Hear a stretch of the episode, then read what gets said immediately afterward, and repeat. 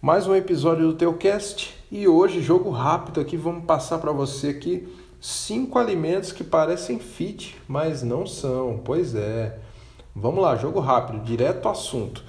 Primeiro alimento aí que eu vejo muita gente utilizando no dia a dia é a tapioca. Pois é, a tapioca. Tem muita gente que troca o pão pela tapioca achando que vai ter né, um grande resultado, mas na verdade a tapioca ela é até pior né, do que o pão para estar tá consumindo no dia a dia, pela questão de não dar saciedade, porque ela não tem tanta fibra, então né, ela não vai ter ali uma saciedade tão boa.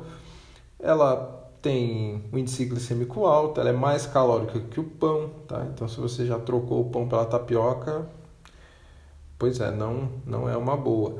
Segundo alimento aí, é, aveia, cara. Aveia, eu vejo gente usando mingau de aveia. Eu não estou falando mal da, da aveia, tá? A aveia é um bom alimento, sim. Ela tem uma ótima quantidade de fibras, tem uma quantidade né, razoável de proteínas aí.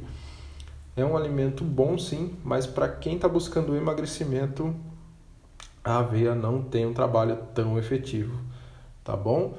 Vamos lá. Terceiro alimento agora, Biscoitos integrais, pois é, biscoitos integrais. Eu vejo muita gente utilizando aí biscoito fit, biscoito não sei o que, às vezes até biscoito salgado, né? Que, que acha que é fit, mas na maioria deles, até o biscoito salgado contém açúcar, né? Contém essas gorduras hidrogenadas, né? Essas, essas coisas que, que fazem mal à nossa saúde, né? E então o biscoito integral ele realmente ele não tem um trabalho ali tão efetivo, ele não vai te ajudar no, no emagrecimento, tá bom?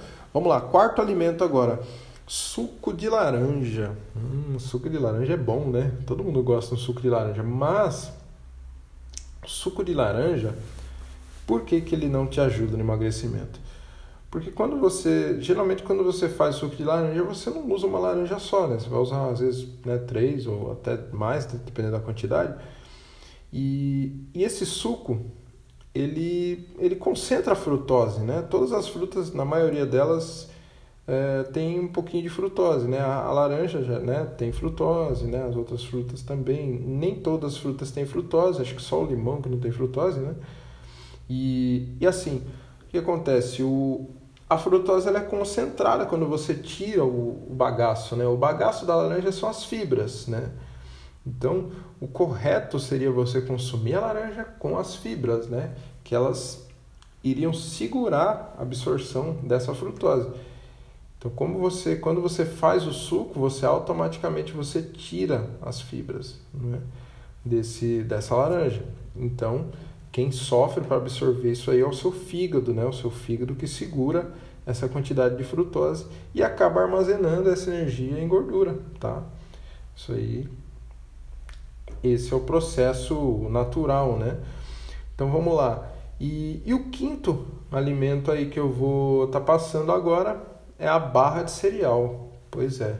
Mas eu estou falando de barra de cereal, tá, pessoal? Barra de proteína ela é melhor do que a barra de cereal, tá? A barra de cereal, normalmente ela tem açúcar, né? Normalmente ela é feita de algum tipo de cereal como aveia ou é, tem uma, algumas que são feitas com outros tipos de cereais, né? Tem uns que são feitos até com é, oleaginosas, né? Existem diversas no mercado. Só que a maioria delas contém açúcar, contém mel, contém é, as, as gorduras que eu falei anteriormente.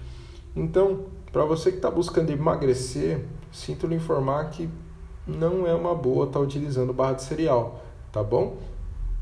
Então, se você, por exemplo, se você quiser utilizar uma fruta, uma fruta do, índice glicêmico baixo, como maçã, né?